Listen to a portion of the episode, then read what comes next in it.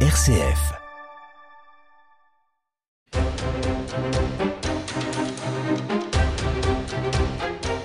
Bonsoir à tous, bienvenue dans votre émission angevine d'opinion et de débat. Le Parlement européen vient d'adopter un texte visant à réguler l'intelligence artificielle, reconnaissance faciale, intelligence artificielle générative, guerre de l'information, les champs des possibilités de l'intelligence artificielle nous fascinent et nous effrayent.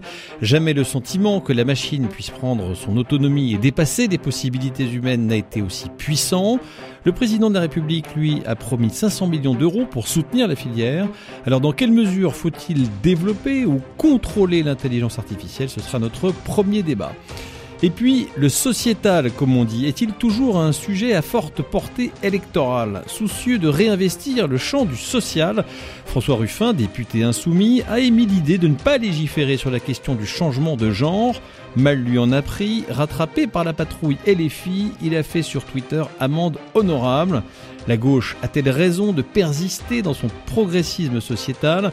Les peuples, eux, y sont-ils attachés? De nombreux pays dans le monde se détournent de l'Occident en raison notamment de ses positions sur ces thématiques et se rapprochent des fameux BRICS. Alors faut-il délaisser ces thématiques ou non? Eh bien ce sera notre deuxième débat. Et enfin, la question des déserts médicaux, une nouvelle fois en débat, l'amendement contraignant l'installation des médecins dans des zones dépourvues euh, a été rejeté de peur de dégoûter les médecins de la profession et faire fuir les étudiants. Alors faut-il mettre la pression sur les médecins pour qu'ils s'installe dans des endroits plus perdus, mais ce sera le troisième sujet de Déo et débat.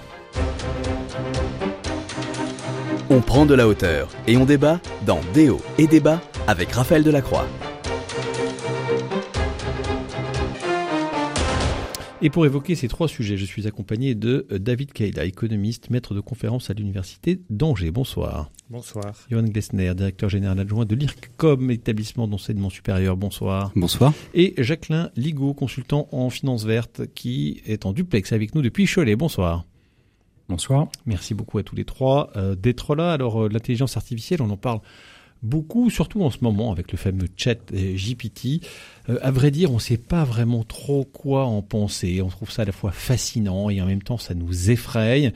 Alors, euh, le, Parlement européen euh, semble être la première institution à, légiférer sur cette question, avec notamment des questions autour de la reconnaissance faciale, hein, qui serait intrusive, avec une, vigilance aussi sur les questions de, de désinformation de masse. Bref, euh, est-ce que on a raison, euh, David Kayla, de... Est-ce que, est que d'abord ça vous fait peur, tiens? C'est intéressant parce que bon, moi j'ai évidemment, comme euh, beaucoup, je suis allé sur le, site et puis j'ai essayé de, Vous avez faire des prompts pour voir ce qui, ce qui donnait. Alors au début, en novembre, je crois, quand c'est sorti, c'était je trouvais que c'était pas hyper efficace, enfin hyper, hyper bon. Enfin, il y avait beaucoup beaucoup d'erreurs. On pouvait lui demander quelle est la couleur d'un œuf de vache et il répondait bleu ou la taille. C'était facile de coincer, les œufs de Ah oui, c'était facile. Et après, euh, avec l'amélioration, la, euh, il est plus difficile aujourd'hui à coincer. Il connaît plus de choses. Il a été bien mis à jour, bien bien organisé. Euh, néanmoins, évidemment, moi en tant qu'enseignant, euh, tout le monde, euh, on a vu Sciences Po à Paris dire euh, interdire l'usage de ChatGPT. On a eu beaucoup de profs hein, qui étaient très très euh, angoissés par rapport à ça. Euh, moi personnellement, je n'étais pas très angoissé en fait parce que de toute façon nos examens à l'université, ce sont des examens sur table et sur feuille. Euh, et d'ailleurs, j'ai toujours été contre l'enseignement à distance et les, notamment les examens à distance parce qu'on ne sait pas qui est derrière, hein, que ce soit ChatGPT ou euh, le ça papa. Semble, ça semble un, peu évident. Hein. Mais oui, non, mais ça semble évident. Mais enfin, avec le Covid, on a quand même fait des choses qui, euh, voilà, étaient euh, un peu crétines, pas très légales. Faut quand même le dire. Ouais, mais honnêtement, enfin, qui peut penser que quand euh, vous êtes à distance, vous trichez pas un peu, quoi? Eh ben, Exactement. donc, donc, donc voilà. Je, je, prends ici ma casquette de vice-doyen à la pédagogie. J'ai voilà fait en sorte qu'il n'y ait plus d'évaluation à distance, sauf alors peut arriver des évaluations à distance euh, dans certaines filières, mais ce, que, ce que vous voulez dire, c'est que de toute façon, euh, s'il y en a qui pratiquent ces, ces ChatGPT et bah, autres, le, moment de vérité, c'est ce qu'ils sont capables, les bah, étudiants, de, euh, de, de, faire un raisonnement construit, logique, une fois qu'ils sont en face la feuille. Il y a l'examen, et puis même quand on demande à faire des choses en, en chez soi, c'est souvent des études de texte, ça peut être des exercices de maths. Euh, c'est des choses qui euh, visent à, à entraîner l'étudiant euh, c'est pas toujours si facile que ça à utiliser ChatGPT pour, par exemple, un commentaire de texte. Je veux dire, il faudrait lui mettre le texte en entier, euh, lui demander de commenter. Ouais, mais vous avez, vous avez bien compris que tout ça, c'est une question de temps. Vous avez vous-même vu la différence entre euh, il y a quelques mois, est-ce que c'est maintenant Mais la, question plus globale, c'est cette, cette maîtrise de l'intelligence artificielle, de facultés qui sont similaires à celles de l'homme et, et, et, voire mm. plus, plus importantes. Est-ce que ça, ça vous fait peur? Est-ce que vous alors, craignez? Justement, euh, dernière chose qu'il faut dire, c'est que ChatGPT, ça reste un algorithme qui, dans lequel on met de l'information et qui traite cette information pour recréer une nouvelle information. C'est-à-dire qu'en fait, ça ne revient pas dans le monde réel il faut distinguer l'intelligence entre guillemets artificielle, c'est-à-dire les algorithmes euh, qui sont des, logiciels informatiques, et la robotique, qui est la capacité euh, que, pourrait avoir un, comment dire cerveau électronique d'agir sur le monde extérieur. ChatGPT n'agit pas sur le monde extérieur. Il ne fait que euh, prendre des informations, des données, exploiter ces données. Alors, il a une énorme base de données, bien sûr. il, il refait des données. qu'on utilise mais il n'a pas la capacité. Des photos, des images, des dessins. Oui, mais ça reste, ça reste que de l'information, justement. Ça n'est jamais autre chose. C'est-à-dire que ça n'est pas quelque chose qui peut agir concrètement sur le monde réel. Moi, je, je un, truc. Accomplir des tâches. Euh, accomplir des tâches, des tâches purement informationnelles. Pas, par exemple. Euh, Intellectuelles intellectuel, mais informationnel au sens strict, parce que un intellectuel, il peut agir. Par exemple, un ingénieur, il peut aller vérifier sur le terrain si euh, euh, la construction est conforme au plan. Euh, ChatGPT ne peut pas aller sur le terrain. ChatGPT ne peut que traiter de l'information qu'on lui donne. En fait, il reste dans le monde du virtuel, si je puis dire. Alors bien sûr, l'information, c'est un truc important, et peut-être que pour un journaliste, c'est euh, central, mais il y a aussi euh, ChatGPT ne pourra pas vider les poubelles ni faire la cuisine, par exemple, parce que tout ce qui est action euh, sur euh, le réel, eh bien en fait, il ne peut pas le faire.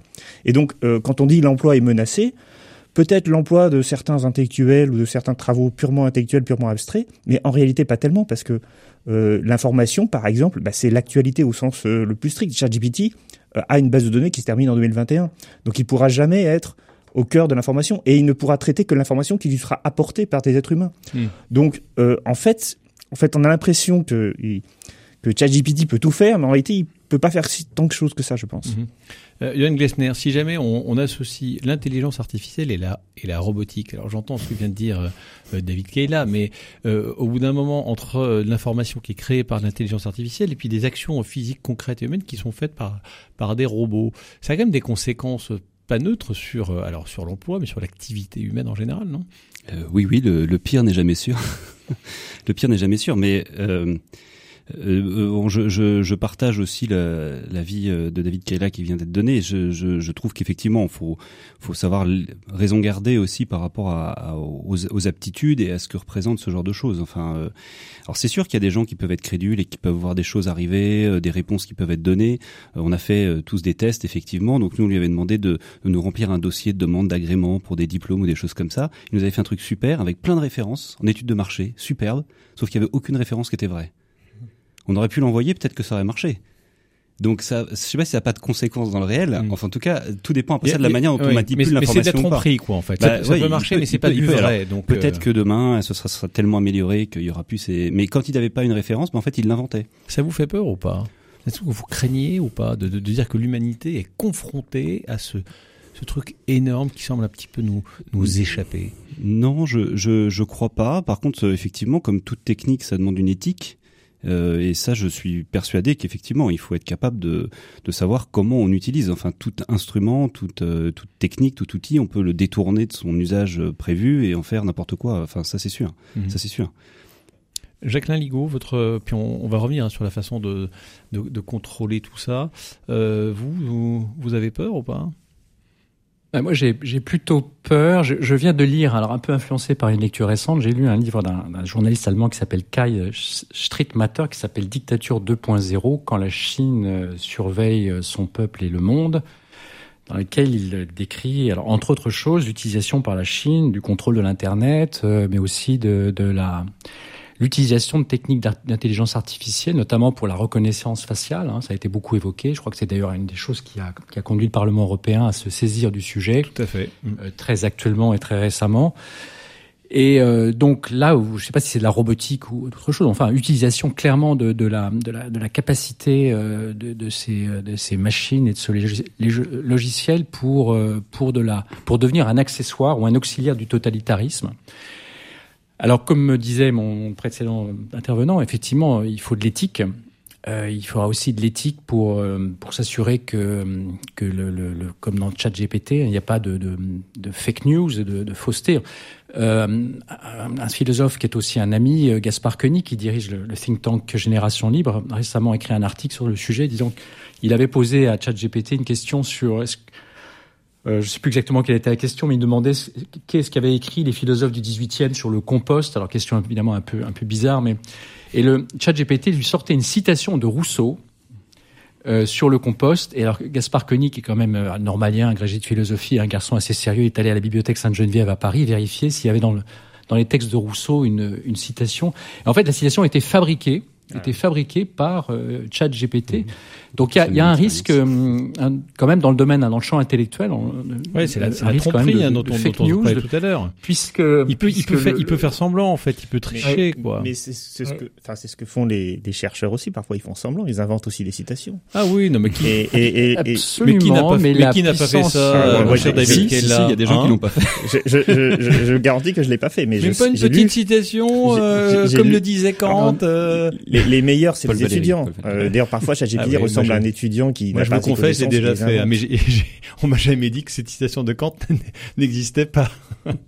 Alors, il ne faut pas non plus sous-estimer l'impact de, de l'intelligence artificielle sur la, la, destruction des emplois. Hein. Je pense que l'automatisation des tâches, euh, même de tâches intellectuelles, de col blanc, euh, on ne commence qu'à en voir euh, un peu les, les prémices. Hein. Je pense que ça va s'amplifier. Il y a des métiers entiers du tertiaire marchand, public ou, ou, ou, non public, qui sont quand même menacés par euh, l'arrivée la, de la machine. Hein, Alors oui, justement, je, je, voudrais y venir dans un instant, mais juste pour euh, ce que vous avez dit sur la, sur la dictature de, de, de la Chine, finalement, l'intelligence artificielle, c'est un outil, un instrument utilisé par des, des dictateurs. C'est pas un outil dictatorial. Vous voyez ce que je veux dire? Donc, euh, vous craignez plutôt finalement la dictature que l'outil du dictateur.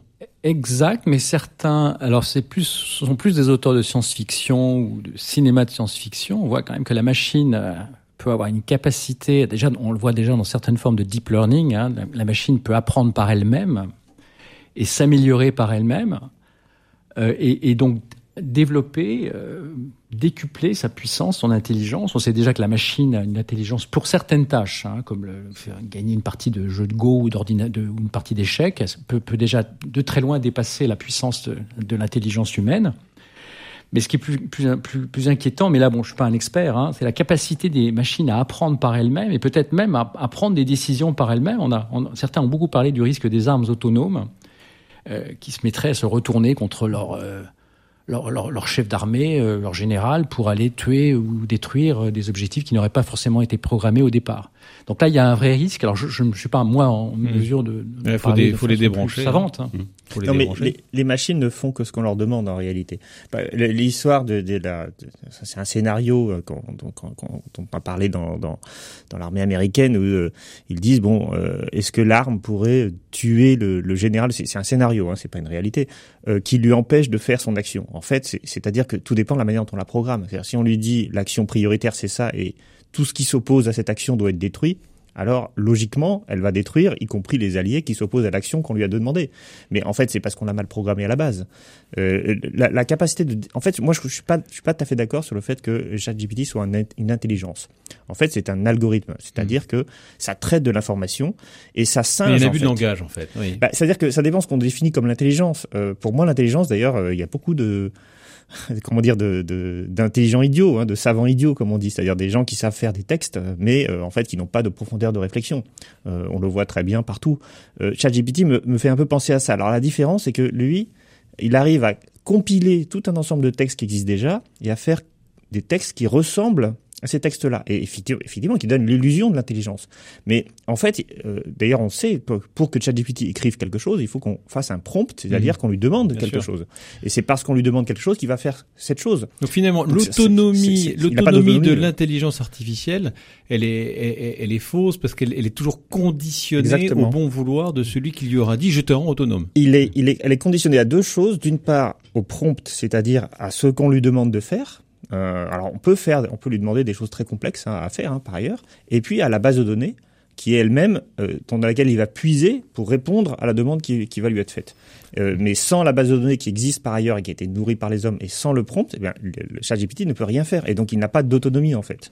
La, question de, l'emploi que, soulevait Jacqueline Ligaud à l'instant, euh, elle, est, quand même intéressante parce qu'on a connu quand même ces, ces dernières décennies une accélération de l'automatisation de la machine et ça a révolutionné évidemment beaucoup de choses. C'était en général des choses physiques qu'on a réussi à remplacer par la machine. Aujourd'hui, c'est plutôt des tâches entre guillemets intellectuelles ou plus ou plus abstraites. Finalement, est-ce que on est dans une différence de degré ou une différence de nature? Quand une machine peut faire un truc répétitif à faible valeur ajoutée, autant la laisser faire, non, euh, Yann Glessner euh, oui, oui, oui, oui. je, pense, que c'est bien. Enfin, c'est bien. C'est-à-dire que si ça facilite euh, le travail de la personne, euh, si ça lui permet de, d'éviter de, d'être elle-même prise pour un robot, autant le, la laisser faire. Tant pis Après, si ça détruit des emplois bah, je, je, pense que toute l'histoire économique est faite que de ça. Euh, c'est ce qu'on appelle, je crois, la théorie des déversoirs. je du, du déversement. Du déversement. Euh, et, et, en fait, on a, on a, on a connu ça depuis déjà deux siècles, deux siècles et demi. Enfin, donc c'est pas, c'est pas nouveau que de, de la génération euh, d'outils, de, de, machines ou d'autres choses, on, améliore euh, la productivité des personnes et des sociétés. Donc ça, c'est en, en, tant que tel, c'est pas, c'est pas, à mon avis, c'est pas ça le problème. C'est effectivement qu'est-ce qu'on fait des gens, comment on les accompagne, comment on, on invente aussi une nouvelle façon de travailler ou des choses comme ça. Enfin, c'est ça qui est en jeu, à mon avis, plus que de savoir si la machine euh, doit ou pas remplacer la personne. Par contre, si euh, s'il n'y a pas cet accompagnement, si euh, l'homme qu'on met ou la femme qu'on met derrière la machine euh, devient elle-même un simili robot, là il y a des questions qui se posent. Mm. C'est vous voyez, c'est c'est plus ce qui m'interpelle plus, c'est la place de la personne face à ce robot, face à cette machine en fait, qui à mon avis est le plus plus important à, à, à réfléchir. Alors on, on parle de d'éthique, on parle de de légiférer. Euh, il y en a qui disent, comme euh, Cédric O, hein, l'ancien secrétaire d'État au, numérique, qui dit attendez les amis, ne commencez pas, on est champion en Europe en général, en France en particulier, pour mettre des réglementations à souhait qui, freinent finalement le, développement euh, économique, etc. Jacqueline Ligaud, est-ce que c'est une crainte que, que, vous partagez ou bien vous dites non, non, non, tant pis si on fait peser des contraintes importantes, mais il faut légiférer sur ce sujet? Je ne vais pas apporter une réponse par oui ou par non. Je pense qu'il faut, euh, euh, il faut, il faut débattre des, des risques. Hein. Il faut d'abord, d'abord regarder les risques euh, et puis, euh, et puis essayer de, de trouver. Alors, je ne sais pas si, par, si c'est par la législation, est-ce qu'on légiférer sur des, sur des avancées scientifiques. On s'est toujours rendu compte que c'était extrêmement hasardeux et que ça n'empêchait pas des savants fous dans leur coin de continuer à développer des choses. je, je n'ai pas de réponse à, à ce sujet-là. Hein. Je, mmh. je, Quelqu'un en a Non, mais moi je pense qu'il faut, mais ça a été dit tout à l'heure hein, par mon voisin, euh, c'est les usages qui sont problématiques. C'est pas le fait que la technologie existe. Euh, oui, donc il faut, que... donc, donc, il faut en réglementer. Il faut bah, les réglementer, mais, ces mais, usages. mais en fait, la réglementation existe déjà. Euh, par exemple, euh, la question de la fausse information. On a vu des photos hyper réalistes avec le pape, euh, voilà, en costume de en rappeur. Doudoune, ouais. Voilà, donc c'était évidemment des faux grossiers, mais on pourrait imaginer des faux Assez non grossiers. Oui, oui. Alors, oui, mais tout le monde sait que le pape n'avait pas ça, donc c'était c'était grossier parce que parce que c'était impossible et tout le monde le sait. Et c'est ça qui était drôle. Voilà, c'est ça qui était drôle. Mais par contre, ce qui serait plus dangereux, c'est lorsqu'on utiliserait ChatGPT pour créer une image qui serait crédible et euh, qui donnerait une fausse information. Mais on n'a pas besoin de légiférer pour ça, parce que la désinformation existe déjà dans le droit, et la désinformation, surtout pour atteindre des buts, c'est déjà condamné. Donc le Parlement européen se trompe en légiférant aujourd'hui sur le sujet? Non, bah alors s'il légifère, légifère sur la désinformation numérique, il a raison. Mais s'il légifère pour dire euh, c'est ChatGPT qui, qui pose un problème de, de désinformation numérique, en fait c'est pas vrai, parce que euh, les Photoshop ça existe depuis longtemps, les photos truquées ça existe depuis des siècles. Euh, donc la question selon laquelle euh, la technologie permettrait de faire pire que ce qu'on pouvait faire avant, je pense qu'elle est fausse. On, on a euh, depuis très longtemps euh, des fausses informations qui peuvent être véhiculées, mais la condamnation de la fausse information, euh, elle existe déjà. Donc il n'y a pas besoin de, de légiférer spécifiquement ne sur ChatGPT. pas à l'inflation législative encore quelques textes pourra pas faire beaucoup plus autre chose que désinformer, parce que en fait, comme il produit que des photos, des textes, comme je disais, il va pas prendre une arme et puis tirer sur quelqu'un, ChatGPT, parce que ça reste qu'un logiciel. Donc, euh, donc l'arsenal qu'on a déjà sur la désinformation, pour moi, suffit en fait. Peut-être demander à ChatGPT de de légiférer, de proposer un texte de loi sur son autorégulation. Euh, il y a, y a, il y a peut-être euh, euh, une question, c'est les personnes moins averties, celles qui ont moins les capacités de discernement de la fausseté d'une information. Et c'est là où il y a un risque, un risque de manipulation finalement. bien sûr, et, mais la question, elle, elle se pose pas forcément en droit, mais en éthique l'éthique professionnelle de celui ou celle qui programme euh, la machine, de celui ou celle qui s'en sert, de celui ou celle qui diffuse l'information.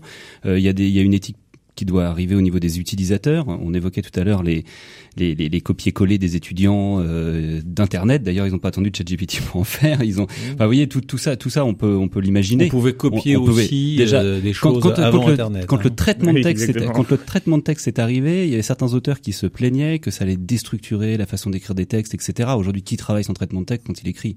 Bon, on peut toujours faire haro sur la technologie qui est pas bonne, etc.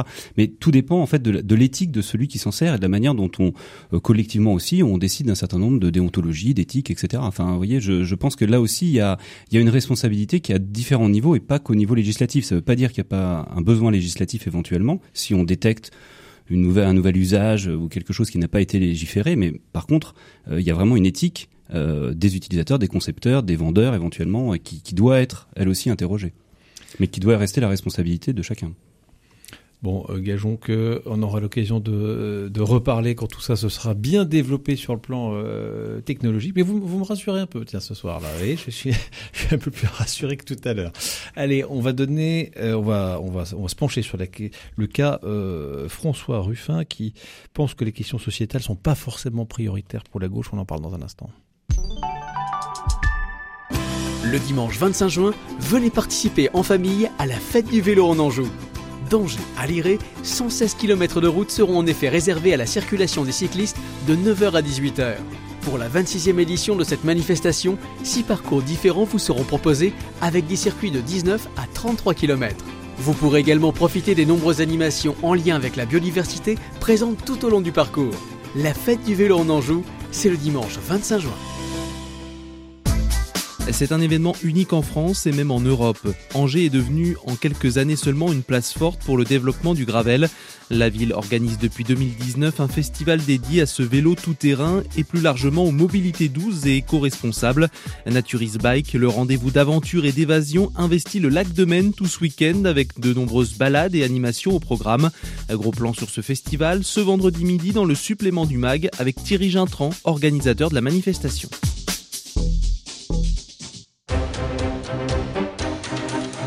Le débat sur RCF Anjou, c'est avec Raphaël Delacroix dans Déo et Débat.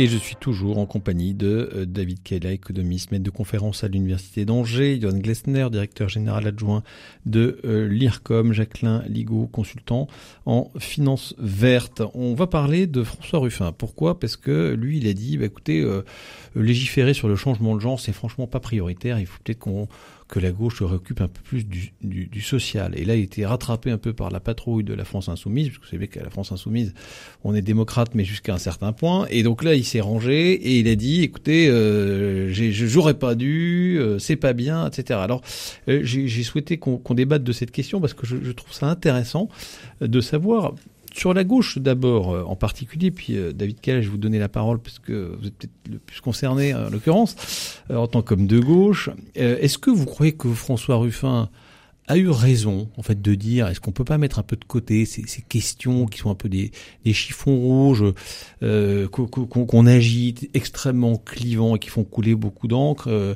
euh ou bien non euh, il, il, a raison de, de, de, mener le combat sur ces questions-là? Euh, Moi à titre personnel je suis de, plutôt d'accord avec François Ruffin. Je, je, pense que le combat social le combat pour l'égalité c'est prioritaire sur les questions sociétales, qui d'ailleurs sont pas uniquement euh, au cœur de la gauche. Il n'y a pas que la gauche, hein, il y a aussi des, ouais, des libéraux. largement rattrapé effectivement par, euh, alors, par les autres. Oui, mais justement, la question c'est pourquoi il s'est fait rattraper, qu'est-ce que ça signifie? Alors, en fait, c'est pas vraiment euh, qu'il soit fait. Euh, c'est pas une question démocratique comme vous l'avez soulevé, parce qu'en en fait, il n'y a pas d'instance au sens. D'ailleurs, il n'est même pas à la France insoumise au sens strict. Hmm. Donc, c'est plutôt les réseaux sociaux le problème, c'est-à-dire que en fait, et, et là, ça, ça dénote non pas un problème de positionnement de la gauche en général d'ailleurs, mais plutôt la manière dont aujourd'hui un programme de gauche se fait.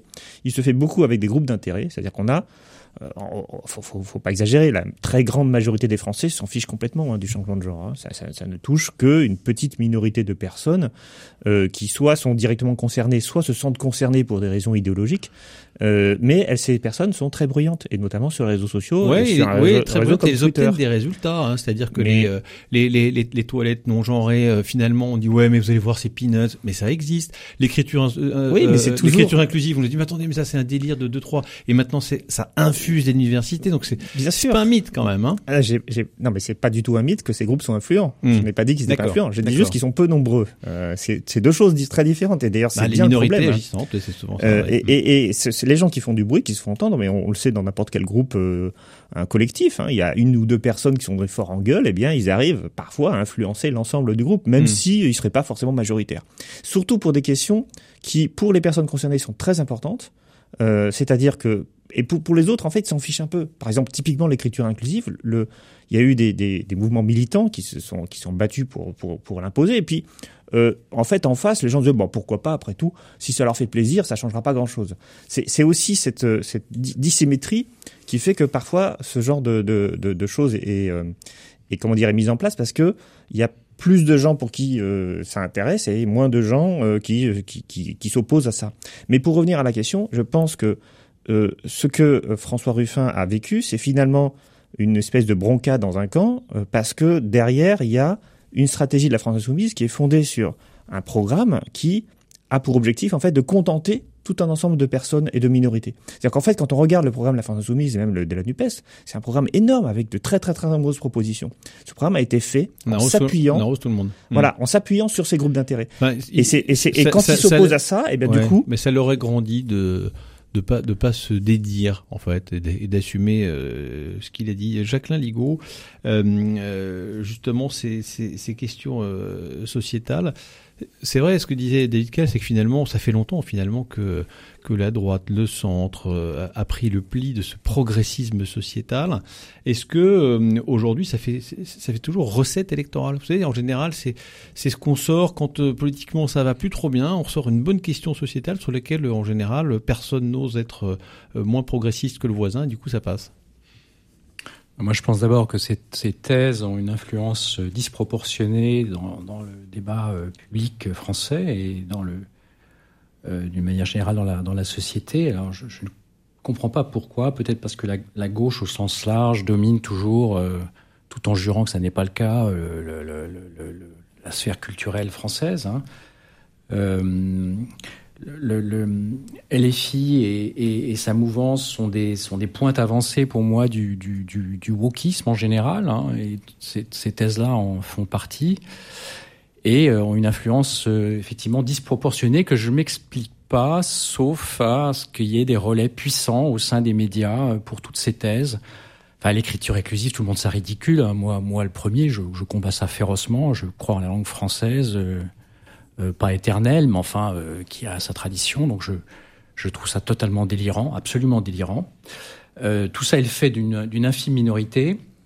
Alors évidemment, ça, contamine, très bizarrement, ça contamine d'autres partis politiques. Alors d'abord la, République en marche, hein, très largement. Hein, où il, y a, une cohorte de, de, de, pro-woke, proto-woke, quasi-woke euh, aussi dans ces... Mais aussi, euh, aussi d'autres partis. Et vous parliez du lien entre sociétal et et sociale. Et, et je pense c'est une. Oui, parce que ça, ne concerne pas que le wokisme, hein, c'est plus largement des questions, oui. euh, des questions de, des grosses questions de société. Hein. Bah, là, il n'y a pas que le il y a, y a pas genre euh, ouais. lié à la théorie du genre, tout ça, c'est assez, assez proche du, du, du cœur du wokisme.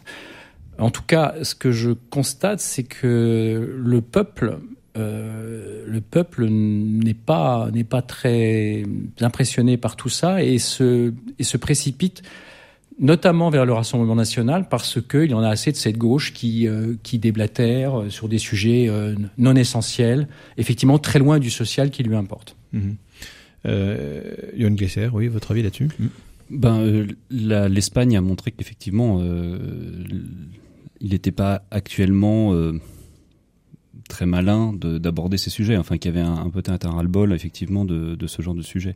Moi, j'ai trouvé Monsieur Ruffin euh, courageux d'affirmer ça. J'ai trouvé ça très bien. Je me suis dit, et moins courageux de revenir, bah, oui, mais j'ai trouvé ça formidable. Je me suis dit tiens, c'est super. On peut vraiment avoir encore une liberté de conscience en France, même quand on est partisan, euh, voilà. Et c'est vrai que j'ai trouvé dommage, euh, mais vous l'avez dit tout à l'heure, c'était, j'ai trouvé ça dommage qu'il soit obligé. Alors, il a eu une formule pour s'excuser qui était intéressante puisqu'il dit je dois encore apprendre. Bon, après tout, il pourra apprendre qu'il avait raison. c'est ce que j'espère pour lui. oui, je suis pas sûr que c'est ça qu'il voulait dire. Non, mais, enfin voilà, je, je trouve qu'il a, c'était, c'était une belle démarche de sa part de, de dire voilà, il faut recentrer. C'est par exemple ce qu'a fait Fabien Roussel au Parti communiste. Quoi. Il a dit, bah, il faut, faut maintenant, faut se reconcentrer sur les travailleurs. Mm. C'est ça notre sujet et c'est ça qu'il faut aller faire. Quoi. Mm. Je, je, trouve ça, euh, voilà, juste par rapport aux enjeux du moment. Mais en fait, la complexité qu'il y a dans ce débat, mm. c'est que parce que là, euh, enfin, on peut pas tout mettre dans le wokisme entre guillemets. D'ailleurs, ce, ce, mot, ce terme est très flou. Oui. Euh, euh, par exemple, euh, la question de, de l'émancipation des femmes, euh, du féminisme en général, c'est une vraie question.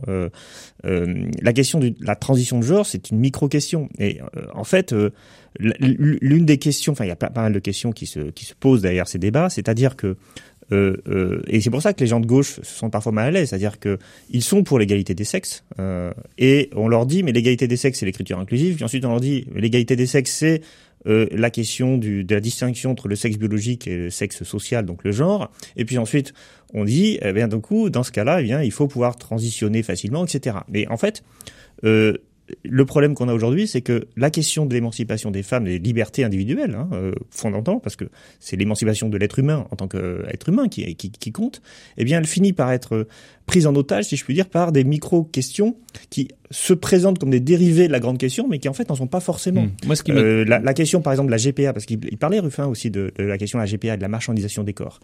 Euh, quand on dit, quand certains groupes militants disent, eh bien, euh, il faut qu'on puisse faire de la GPA, donc la gestation pour autrui, euh, quitte à payer euh, des, des, mères porteuses.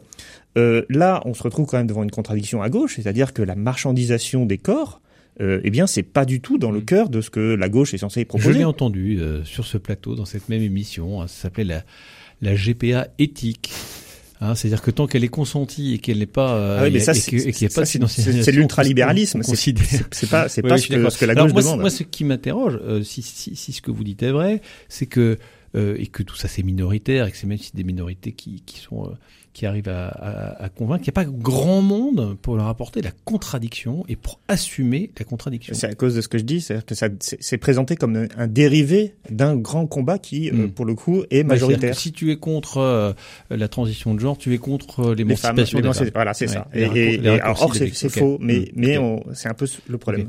Alors, moi, je, je, vous, allez, vous, allez, je fais un peu un, un, grand écart, mais euh, je, je, je l'ose quand même. Si on prend les choses à un niveau euh, géopolitique, parce que euh, il y a un, argument dans, la lutte de ces deux blocs euh, mondiaux qui, est en train de se, dessiner avec euh, les, BRICS, hein, donc je, rappelle le Brésil, la Russie, l'Inde, la Chine, l'Afrique du Sud, avec 27 pays candidats hein, pour euh, rentrer dans ce fameux ensemble BRICS, qui eux sont ulcérés par ces polémiques occidentales, et Vladimir Poutine évidemment en joue en disant mais regardez, cet Occident, c'est celui qui euh, est pour euh, tous ces délires euh, complètement loufoques. Et, ça fonctionne, Jacqueline Ligaud. Est-ce que c'est un clivage qui, est réel ou bien on est, un peu sur l'écume des, choses? Le clivage est réel, oui, oui. Ce sont des, des, sujets qui sont très importants en Occident, même si, bon, comme vous avez vu, on n'est pas tous d'accord mais ce sont des sujets qui, qui semblent distinguer l'Occident aux, yeux du reste du monde, hein, qui semblent être une caractéristique d'un Occident décadent. Euh, je parle des, du monde musulman, mais je parle aussi du monde orthodoxe euh, russe, euh, euh, etc. Et, et, donc cette, cette perception de l'Occident comme, comme, décadent à cause notamment de, de ça, de, de, ces phénomènes bon, du, du, wokisme pour faire simple, hein, même si c'est le wokisme, effectivement, je suis d'accord avec David Kella, c'est pas facile à, définir de façon simple. Euh, c'est perçu comme étant une caractéristique de l'Occident et ça, ça, permet de cristalliser euh, une opposition à l'Occident qui se nourrit d'autres raisons, comme vous le savez. Hein. Mmh. Yann Gessner, vous partagez ça aussi? Parce que l'Arabie Saoudite euh, commence aussi à lorgner du côté des, des Russes et des Chinois, alors que c'était un partenaire privilégié de, des États-Unis. Et ces questions-là sont certainement pas secondaires. Sont certainement pas secondaires, mais sont peut-être pas non plus principales. Enfin là, je, je, Non, non, mais on est d'accord. les intérêts géopolitiques, militaires, financiers, on est d'accord. Oui, mais bon. oui, oui, oui, Mais, mais bah, bien sûr, vous avez des, bah, vous avez tout un tas d'arguments quand vous avez décidé que votre chien devait être piqué, vous il a la rage quoi. Enfin vous voyez c'est c'est évident. Enfin vous voyez c'est donc évidemment tout va être bon pour montrer que l'Occident est à la dérive. Euh, je, vous le pensez? Bah je, oui. enfin, je, je, je, Jacques Ligo nous parle d'un de, de, Occident décadent. Il y, a, y, a, y a à la fois. Euh, non, il donne la perception. Hein, il donne la perception d'être d'être décadent. Euh... C'est pas ce que vous pensez. C'est-à-dire qu'il y a il faut distinguer là aussi euh, parmi tous ces peuples que vous citiez. Euh, les gouvernants et les gens, euh, j'allais dire du peuple, quoi, hein, qui, qui ont souvent pas du tout la même opinion, la même représentation de l'Occident. Et vous n'avez pas lancé ce soir la, la question migratoire, je m'y attendais pourtant, mais vous et non, en général pas. Non, non, et donc en général, quand, voilà, on, voit bien, on voit bien, on voit bien aussi que voilà, il y a, y, a, y a, des représentations comme en France, il y a des représentations très différentes selon les populations, selon les, les, les secteurs de la société, etc. Donc bon, il y a des gouvernants qui effectivement aujourd'hui voient des intérêts géopolitiques à s'allier avec les BRICS. Euh, Peut-être que ça en fait partie, ça fait des arguments, c'est sûr, mais je, vous, je, croyez que les peuples ne partagent pas ça? Je dis pas qu'ils sont pas critiques, hein. je dis pas qu'ils sont pas critiques ou circonspects face à, ce qui peut se passer en Occident, si tant est qu'ils le comprennent tout à fait, mais en tout cas, non pas qu'ils soient euh, bêtes, hein, c'est pas du tout ça que je veux dire, c'est que l'information est pas toujours aussi bien relayée que ce qu'on croit partout dans le monde, et, et donc euh, voilà, on n'a pas forcément, euh, enfin à mon avis, il y a, pas que ça qui, qui, est en jeu, ça c'est sûr, si c'est ça la question. Mmh. David là mmh. Moi, je suis, je suis pas sûr que cette question du wokisme entre guillemets soit ni si importante que ça pour les Français et encore moins pour euh, les populations d'Arabie Saoudite ou d'ailleurs. Je, je, je, pense qu'il peut y avoir une idée euh, de d'Occident décadent entre guillemets oui, comme décadence morale. Ouais. Oui, non mais il peut y avoir cette idée-là, mais comme nous-mêmes, on avait euh, souvent, enfin moi je me souviens quand j'étais jeune, on parlait de l'obésité aux États-Unis, de la décadence américaine. C'était parce qu'en fait, dès qu'on a quelqu'un de plus puissant, euh, bien euh, quelqu'un qui avec lequel il y a une espèce de relation amour-haine ou fascination, détestation, il y a forcément ces mythes qui apparaissent. Mais les gens sont pas dupes en fait. Hein. C'est-à-dire que d'ailleurs, voilà, la question migratoire me démontre bien que les populations africaines du Moyen-Orient, bah, elles sont bien contentes de, de venir en, Europe. Donc elles sont pas euh, rebutées tant que ça euh, par ces débats qui, par ailleurs, euh, les intéressent, à mon avis, pas tellement en fait. Hein. Mmh. Eh ben c'est très bien. Voilà. Donc on constate quand même que tout cela finalement reste. Mais je, pense qu'effectivement il y a, un décalage entre le côté minoritaire des, des personnes que qui, qui portent ces convictions et, et l'impact puissant qu'ils arrivent à avoir sur le mmh. plan euh, intellectuel, culturel, euh, etc. Allez, on va... Euh, non, oui, c'est bon, personne ne voulait réagir. Euh, on va passer à notre troisième sujet, on va parler de la désertification médicale dans un instant. On prend de la hauteur et on débat dans Déo et débat avec Raphaël Delacroix. Et oui, ça faisait longtemps qu'on n'avait pas parlé de nos problèmes. Euh, et puis là, c'est un peu plus concret, hein, de, ces fameux médecins euh, qui manquent. Alors, on est toujours avec euh, l'économiste euh, David Kaila, Johan Glessner, directeur général adjoint de l'IRCOM, et Jacqueline Ligo, qui est consultant en finance verte. Et on va parler donc de cette désertification médicale. Alors, vous avez vu que le Parlement avait retoqué euh, ce qu'on peut appeler la, contrainte d'installation euh, des médecins. Alors, euh, certes, les médecins ont gagné, mais, ça ne m'empêche pas de vous poser la question quand même ce soir, parce que il y a évidemment le problème de fond dont on a déjà beaucoup parlé, qui est le, nombre de médecins qui arrivent sur le marché du travail, mais de façon très concrète sur l'installation des médecins. Euh, Johan Glessner, un médecin qui finalement financé par l'État de façon euh, indirecte, ne doit-il pas euh, rendre quelques comptes à l'État euh, Je rappelle que les pharmaciens, notamment, quand, on ouvre une pharmacie, ben on l'ouvre pas où on veut, on doit demander l'autorisation à, l'ARS. Un médecin ne devrait pas faire pareil? Si tant est que le médecin n'a pas déjà rendu quelques services pendant ses études. Bien entendu. Euh, on, on, peut, on peut. Moi, je, quand vous voulez dire quoi? Parce que quand il est interne, et que oui, voilà. Je veux dire, il y a quand même des conditions de travail, il y a quand même de, de l'investissement qui est. Non, mais il s'agit pas de dire que ce sont euh, de, des. non, mais vous avez, vous avez l'air de, vous avez l'air de, de, dire que ce serait quand même bien qu'à un moment ou un autre, quand même, ils rendent ce qu'ils ont reçu. Je, je, je, me permets juste de penser. Mais c'est pas ce qu'ils ont reçu, c'est ce qu'ils reçoivent tous les jours. C'est-à-dire chaque fois que vous payez une consultation, c'est c'est l'État qui les paye. Oui, mais mais, dans, dans, la dans la proposition là qui a été faite. C'est pas l'État, c'est vous c'est pas l'État. Oui, non, mais l'État c'est moi, ça je sais. Je, mais c'est dans, dans la proposition qui a été faite, c'était de, de, de, contraindre les jeunes médecins à passer une année euh, dans un désert médical. Moi, ce qui m'interroge beaucoup derrière ça, c'est quelle image on a de la médecine quand vous allez avoir dans un village un peu reculé, euh, des, tous les ans, un nouveau médecin qui va arriver, qui va débarquer, qui va passer un an et qui va se barrer. Enfin, je veux dire, vous voyez, la représentation qu'on a. Non, mais euh, je sais bien qu'il y a des urgences, etc. Mais est-ce que c'est, est-ce que c'est la bonne réponse à un problème qui effectivement. Comment? Il n'est pas obligé de rester un an, il peut rester deux ans. Ouais.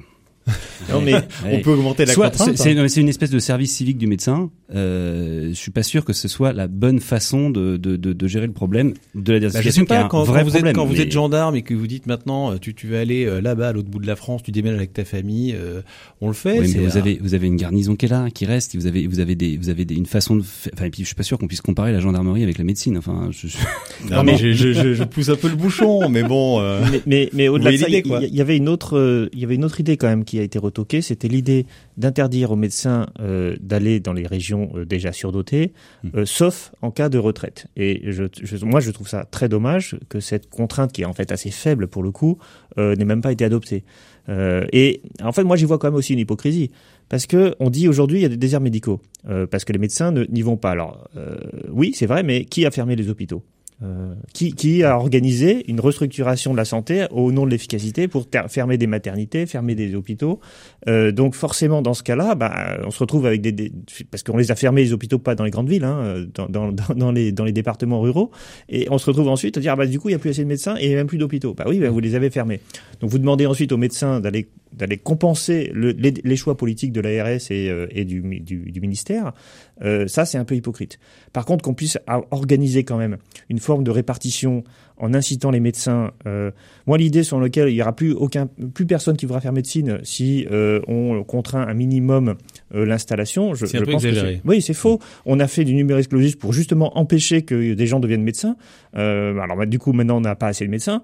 Euh, il est clair que euh, si on ouvre davantage le numerus clausus ou on impose des contraintes, les gens vont pas arrêter de faire médecine. Ça reste quand même un, un, un, un emploi assez bien payé. Mais ça, ça, va, ça va, ça va au-delà de, de l'organisation territoriale par l'ARS. C'est une une politique de gestion des territoires qui a volontairement euh, créer les déserts partout au-delà des grandes villes quoi. Donc euh, euh, je veux dire le médecin il est comme vous et moi, ben il a des enfants à un moment donné, il se dit est-ce que je vais pouvoir les scolariser? Bah non, est-ce que j'ai des accès à des, des, des commerces etc. Bah non, faut que j'aille forcément. Bah évidemment personne n'a envie d'aller là. Enfin je veux dire vous voyez c'est c'est pas je, je, pense que le, le, le problème il est plus profond non, mais on il faut une vraie politique de, de, gestion des territoires. On peut toujours revenir sur les, les choses qui ont été mal faites et mal décidées avant. Je, je suis d'accord avec ça. Mais sur, sur, le principe, sur le principe de, de demander, peut-être pas euh, avec des contraintes aussi fortes que celles que l'amendement le, le prévoit, mais demander quand même un, voilà, en disant écoutez les amis, je, je, suis désolé, mais encore une fois, le, le, pharmacien le fait bien. Le pharmacien, alors euh, euh, il y a des pharmacies en, en, ville, mais aussi en milieu rural. Il doit demander cette autorisation. Il y a une petite une répartition au Jacqueline Ligo Est-ce qu'on peut pas leur demander un petit effort quand même? Moi, moi, je suis pas absolument contre. J'ai, je dirais d'ailleurs, avant, avant d'avoir euh, cet entretien avec vous ce soir, j'ai parlé avec quelques médecins pour, pour un peu recueillir leur, leur, leurs avis, mais euh, ils sont, ils sont effectivement assez contre euh, toute entorse à la liberté d'installation. Ça, c'est sûr. Moi, je crois qu'il faut certainement. C'est pas eux qu'il fallait demander. voilà. Euh, oui, mais bon. Euh, je pense qu'il faut, il faut limiter la surinstallation dans certaines régions qu'on connaît bien, qui sont Paris, euh, la Côte d'Azur, enfin, ça, il faut, il faut limiter. Soit Cholet. Euh... absolument pas. Cholet, on a un vrai problème de désert Je rigole, je rigole. J'en parle pas trop, mais euh, vous pourriez m'y inviter, à me tendre la perche. On a un vrai, un vrai et sérieux problème. Euh, mais, au moins donc dissuader la surinstallation dans certaines régions euh, ou dans certaines villes en, euh, en limitant le conventionnement, donc en limitant peut-être un peu comme des, comme des plaques de taxi, hein, des licences de taxi. Bah, vous, si vous parlez des pharmaciens, c'est un peu la même idée. Hein. à, défaut de forcer, sans forcer forcément les, médecins diplômés à, à, aller dans des, dans des zones où ils n'iront pas, parce que comme vous l'avez dit, et ça, ça a été, je pense que ça doit être souligné, le désert médical, il est souvent le reflet d'autres déserts. Euh, il, y a une, il y a des régions entières de la France hein, euh, qui se sont dépeuplées, qui se sont dévitalisées, qui ont, et, et, dans une espèce de spirale infernale, le départ des services publics, le départ des emplois, euh, le départ des gens. Et, et je pense que derrière ce problème médical, c'est un peu un symptôme d'une politique d'aménagement du territoire qu'on a, qu'on a abandonné. On parle, on n'ose même plus parler du terme. Il y avait autrefois une délégation à l'aménagement du territoire. Et ça, je pense que il, faut, il, faut, traiter en urgence le problème des médecins, hein, mais il faut aussi ressusciter, si vous voulez, une politique d'aménagement du territoire. Ok, donc c'est pas la faute aux médecins, c'est pas eux de payer finalement l'ardoise. C'est pas, pas, ce que j'ai dit. Hein. C'est pas certainement pas la faute aux médecins. les médecins, ils agissent dans un système avec des incitations, des interdictions. Aujourd'hui, on leur permet effectivement d'aller où ils veulent, plus ou moins. Hein. Je dis simplement, donc dans le, en l'occurrence, limitons quand même la, surattractivité de certains territoires. Mmh. Et ce que je veux dire, c'est qu'effectivement, vous, mais là vous le dites un peu tous les trois, ils sont un peu victimes d'une, de plein de causes bien plus profondes et c'est leur faire porter un petit peu le, chapeau de la désindustrialisation, euh, de la disparition des services publics, etc. il n'y a pas assez, de médecins. Voilà, il n'y a pas assez de médecins. Euh, c'est un vrai problème. Il n'y a pas assez de médecins. Alors certes, le numerus clausus depuis deux ans ou trois ans, je crois, a été supprimé ou en tout cas est en train de Mais on ne forme pas les médecins en trois ans, donc ça voilà. effectivement. Mais mais bon, moi je, je défendrai un peu aussi euh, la boutique des écoles privées. Et je pense que euh, l'État aurait peut-être à gagner à essayer de, comme euh, c'est à Lille. Hein, il y a, vous savez que la, seule formation privée à la médecine, c'est à Lille, à l'Université catholique de Lille. Je trouve que ce serait pas inintéressant, comme pour le médico-social, que d'autres institutions puissent bah, faire leur part aussi, qu'il y a des institutions privées qui pourraient aussi très bien. Hein non, moi je, je suis pas d'accord, mais bon. Sans blague. Euh, C'est-à-dire Mais si, c'est vrai. Euh, il faut, hein, les bonnes initiatives, elles peuvent être euh, dans le privé, dans le public, non? Oui, non, mais oui, mais le problème c'est que la médecine, ça, voilà, enfin, comment dire, il y a des institutions qui existent depuis très longtemps, qui fonctionnent très bien. je pense pas qu'il faille. Pas assez. Euh, elles forment pas assez. Bah, elles, il suffit d'augmenter les places, ça c'est pas un problème. Il y a pas, on peut prendre une institution qui existe déjà et puis augmenter les places. Euh, oui, mais si pas les universités qui ont bloqué le nombre de. Non, voilà. C'est l'État, c'est l'État qui vous pourriez, vous pourriez avoir une école de médecine, euh, effectivement, à Cholet. Qu'est-ce qui nous empêcherait de le faire? Non, mais ça changerait rien. Euh, c'est pas parce que les étudiants vont euh, faire apprendre à Cholet s'ils vont forcément s'installer à Cholet. Après. Oui, mais ils s'installent en général à proximité de l'endroit où, ils font leurs études. pendant qu'ils sont étudiants, ça revitalise un peu. Mais prenons la chose aussi à l'envers. Le numerus clausus a aussi favorisé, euh, en fait, quand on regarde qui sont euh, les étudiants en médecine, c'est ils ont fait alors avant un bac un bac S, ensuite ils ont fait spécialité maths. C'est des étudiants qui viennent finalement des milieux déjà favorisés et donc des grandes villes. Et l'un des problèmes pour lesquels, pour les raisons pour lesquelles les médecins veulent pas retourner, aller dans les campagnes, c'est qu'ils n'en sont pas du tout issus. Ils sont issus de la ville et de la région parisienne, donc ils veulent retourner chez eux. Et là aussi, il y a aussi un, effort pour faire en sorte euh, que les classes populaires aussi accèdent aux études de médecine. Merci beaucoup, Johan Glesner, David Keila, Jacqueline Ligaud, d'avoir participé à cette discussion fort intéressante. Je vous retrouve bien sûr la semaine prochaine pour un autre numéro de Déo et Débat.